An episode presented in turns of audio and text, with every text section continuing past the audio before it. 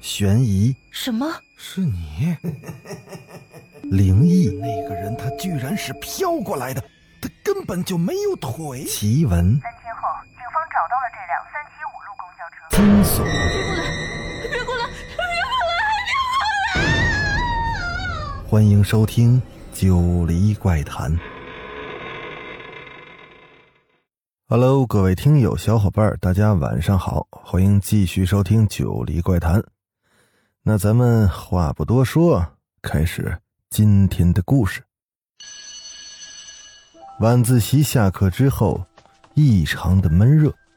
这秦玉看了看天空，那云层很厚，把星星跟月亮全都遮盖住了，随时都会下雨。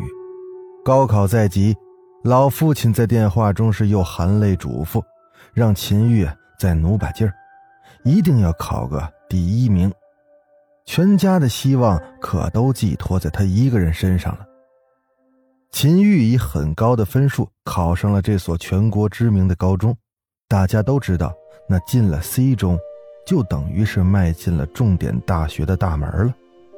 可是秦玉呢，他是个外地学生，想要进 C 中得交上三万块钱的赞助费，这对于秦玉的家庭来说，那无异于是个天文数字。老父亲是含泪下跪，求了校长很久，那个校长才答应让秦玉先入校学习。如果秦玉高考能考到年级第一呢，那就给他免除这三万块钱，而且还会发给他十万块的奖学金。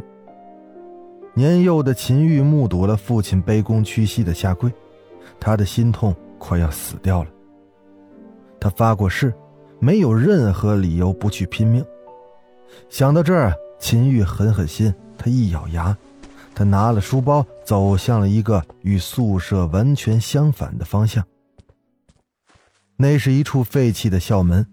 刚入学的时候，秦玉觉得这校门很让人不舒服。它跟别处的大门基本相似，只是呢，那校门上的装饰性的雕塑，让人有点不寒而栗。那是用数根立柱架在高处的三口白色的石棺，从校墙开始以阶梯状上升排布。依照校方的立意，那三口石棺代表着升官发财。石棺的下方安装了装饰灯，校门虽然废弃了，可是灯光依然在每夜都会亮起。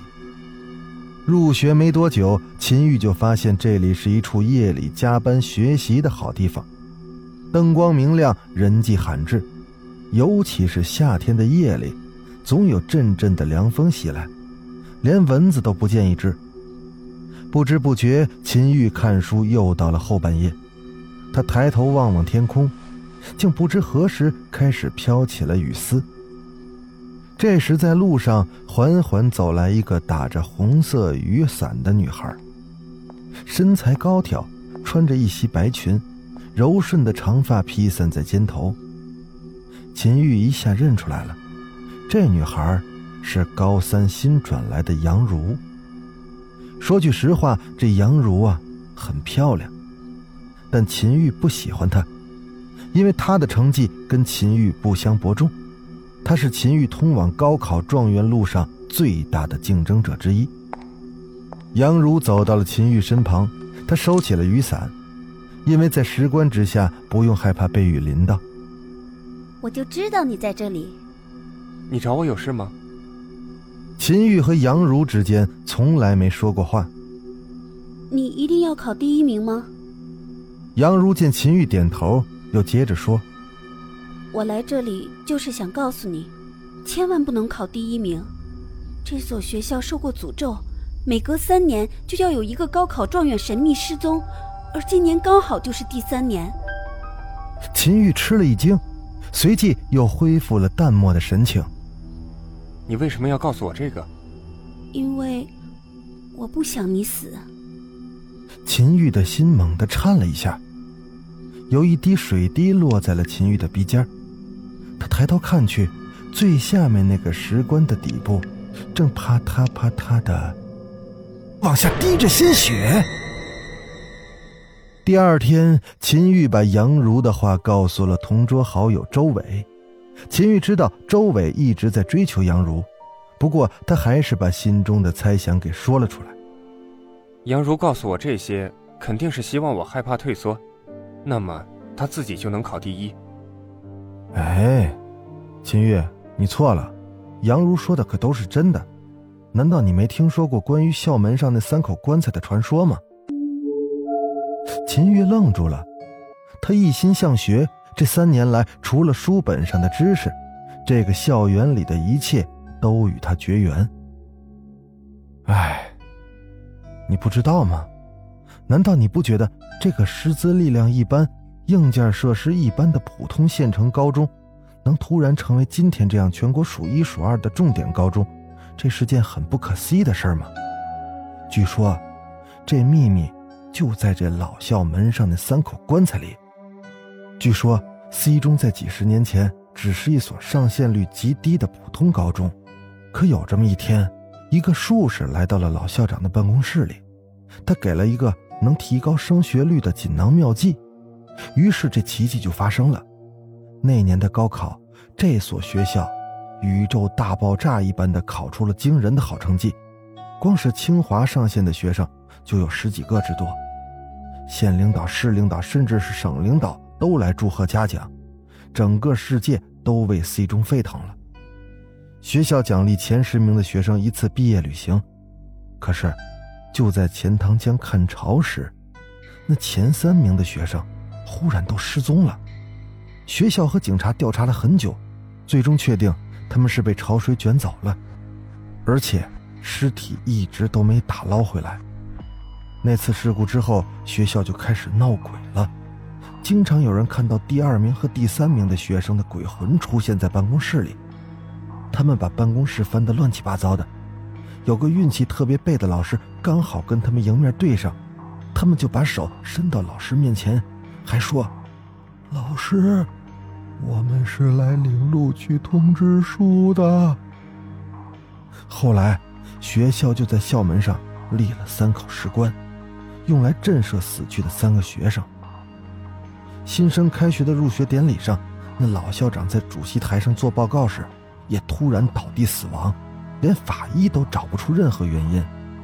眼尖的老师看到公告栏上突然出现了四个血字呢，还，你猜猜上面写的什么？那上面写着“血债，血偿”。不过还有人说，那三名学生其实都是让老校长给杀死了，还说术士献给老校长的计策，就是让前三名的鬼魂镇在校门之上，以此来保佑 C 中能连年领先的升学率。不过这些都随着老校长的死成了永远的秘密了。只不过呢。这第一名那个学生的鬼魂，至今都没回来。三年之后，新的高考状元也离奇的失踪了。人们都说他是去抵了第一名的位置了。从那之后呢，咱们这所学校就开始陷入了无休止的轮回死亡的诅咒。而且，据说谁都逃脱不了。听周围讲完故事，秦玉。是不以为意，这只不过是个传说罢了。怎么着？你不信我说的话？切，那怎么你才能相信？除非亲眼所见。行，那今儿夜里咱们就去一探究竟，谁不去谁是狗。你打算怎么做？怎么做？开棺。夜色凝重。周伟和秦玉两人等所有的同学都回了宿舍后，才偷偷的离开。他们俩来到了石棺之下，周伟从袖口里拿出了早就准备好的铁锹。他看了看四下没人，俩人迅速的攀上了学校的墙头，站在那儿，刚好能方便够到第一口石棺。秦玉的心砰砰的跳着，额角沁出了细密的汗珠。再看周伟，也好不到哪去。他拿着铁锹，那手抖得跟筛糠一样。这，真要开棺？周伟是强装威严。那当然，你只有亲眼见了，你才会相信。这时，整个空间都安静下来，只听得两个人的激烈的心跳声。周伟深吸了一口气，将那铁锹嵌入了石棺的棺盖的缝隙里，然后就这么使劲儿一撬，那棺盖果然被撬开了一个豁口。秦玉很默契地配合他，用力推开棺盖。那厚重的石棺没有想象中的那么重，两人合力一下就将那棺材盖给推开了数尺。在月光下，那棺材里露出了一个女孩的脸，两人当场就被吓懵了。这个女孩居然是杨如，他们俩早都忘了自己是怎样逃回宿舍的。第二天一早，还没等到天亮，俩人又偷偷的来到了石棺之下，因为他们昨天只顾着害怕，却忘了重新的盖上棺盖。可是，等他们到了那之后，却发现那棺材完好无损的还架在门上，根本就看不出撬动过的痕迹。我我说秦玉，你说杨如今天？会不会来上课？我，我不知道。俩人忐忑了好几天，都没看到杨如的身影，心下是轻松了很多。一直到高考这天，秦玉和周伟第一个走进了考场。